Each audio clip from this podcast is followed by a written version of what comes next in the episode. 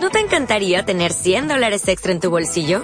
Haz que un experto bilingüe de TurboTax declare tus impuestos para el 31 de marzo y obtén 100 dólares de vuelta al instante.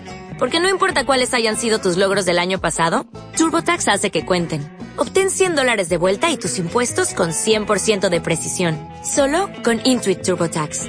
Debes declarar para el 31 de marzo. Crédito solo aplicable al costo de la presentación federal con TurboTax Full Service. Oferta sujeta a cambios o cancelación en cualquier momento.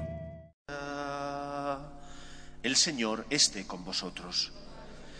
Lectura del Santo Evangelio según San Lucas.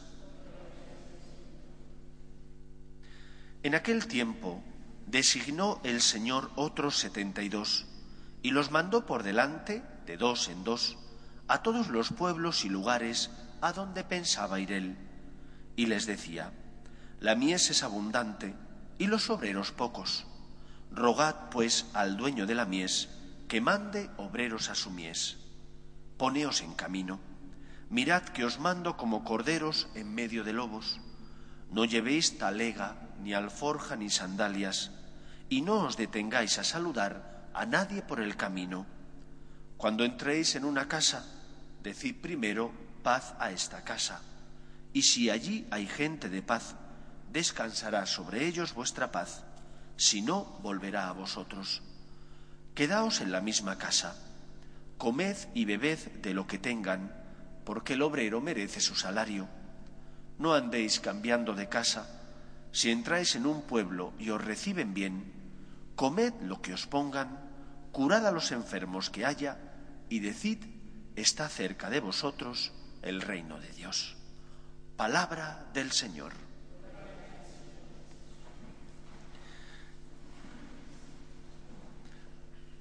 La Iglesia fue creada por Cristo como sacramento de salvación. ¿Qué significa sacramento universal de salvación? Significa que es el signo sensible, signo que se ve, que lleva la salvación del Señor a todos los pueblos. La Iglesia, como signo que se ve, tiene que ser testimonio, en primer lugar, de un encuentro entre Dios y los hombres. El cristianismo no es un conjunto de normas morales que son muy elevadas y que llenan el corazón del hombre de la luz que necesita para encontrar la verdad. El cristianismo es mucho más que un compendio de normas.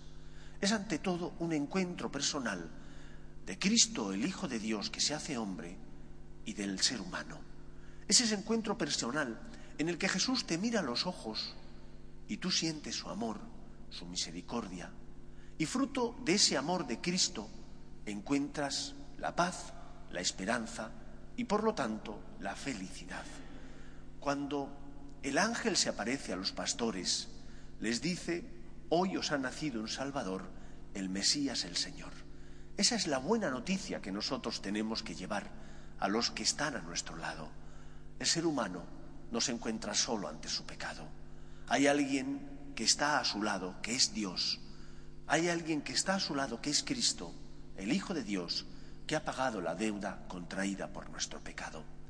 Y por eso tenemos que saber que nosotros, que somos afortunados porque nos hemos encontrado con Jesús, sin mérito nuestro, es un regalo, es un don, tenemos que llevar esta experiencia de fe a los que están a nuestro lado.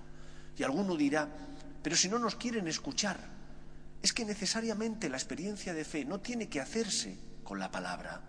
La experiencia que tenemos debe marcar nuestra vida. ¿Cómo te comportas tú en tu trabajo? cómo te comportas educando a tus hijos, cómo te comportas ante las dificultades de la vida. Ahí, esa experiencia de fe tiene que marcarte cómo tienes que vivir. Y si cuando tienes una cruz te comportas como una persona que sabe que no está solo, que tiene esperanza porque hay alguien que le sostiene, que es Cristo, tu testimonio iluminará a los que están a tu lado.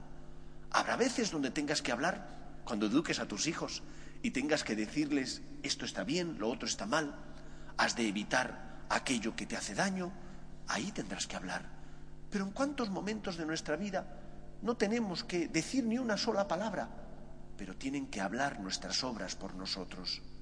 Por eso recordemos Ser evangelizador significa llevar un testimonio de esperanza ante aquellos que ante las dificultades de la vida, que ante los problemas y cruces que tienen que llevar sí o sí, porque son inevitables, porque no tienen fe, porque nadie les ha hablado de Dios, porque no se han encontrado con Cristo, con ese Cristo que salva, se encontrarán solos.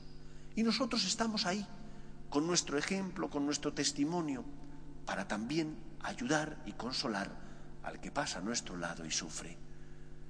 Cuando uno compra un ramo de rosas, ahora que se celebra San Valentín, y los esposos suelen hacer esto con las esposas, les compran un ramo de rosas o tienen algún detalle, cuando uno compra un ramo de rosas y lo pone en su casa, la rosa no dice nada, pero inunda de su fragancia la estancia donde se encuentra. El cristiano habrá veces donde no tenga que decir, pero su ejemplo, su testimonio, su amor a Dios, el saberse querido, salvado por Dios, inundará la estancia donde se encuentre, porque sus obras darán testimonio de que se ha encontrado con Dios se siente querido, amado y salvado por Dios. Por eso, en primer lugar, deberíamos preguntarnos, ¿estamos dedicándole a Dios el tiempo que el Señor quiere? Recordad el pasaje del Evangelio en el que el Señor visita la casa de Marta, de Lázaro y de María. Y Marta se desvive para que todo esté perfecto, pero no se da cuenta de que lo importante es el Señor. María sí lo ha hecho.